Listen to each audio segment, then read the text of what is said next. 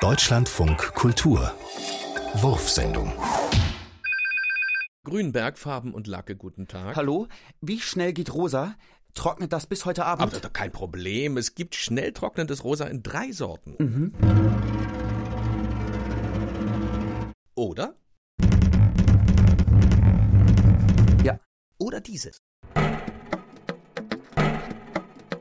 Okay, das dritte, aber noch schneller. Also so. Stopp! Ja, ja, aber nicht so lang. Nur dies. Aber das ist fast lila. Ach, lila, rosa, machen Sie einfach. Trocknet in drei Stunden. Reicht das? In zwei Stunden kommen die Gäste. Ich brauche. Dann mit Turbotrockner. Sabine? Hier ist Dagmar. Ja? Was mit dir denn? Ich kann heute nicht kommen. Dagmar, wir haben Abrechnung.